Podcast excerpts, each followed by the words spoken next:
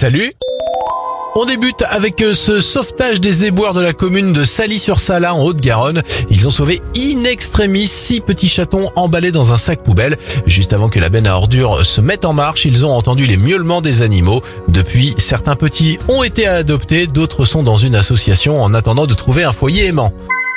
Bravo à l'anglaise Gina Harris. À 82 ans, elle s'apprête à traverser le Royaume-Uni à vélo. Elle compte sur son exploit pour permettre de récupérer des dons qu'elle versera à des associations d'aide aux femmes. Enfin, la chasse à la baleine sera interdite en Islande dès 2024. Le pays était l'un des derniers au monde, avec la Norvège et le Japon, à autoriser cette pratique. Une bonne nouvelle pour la sauvegarde de l'espèce.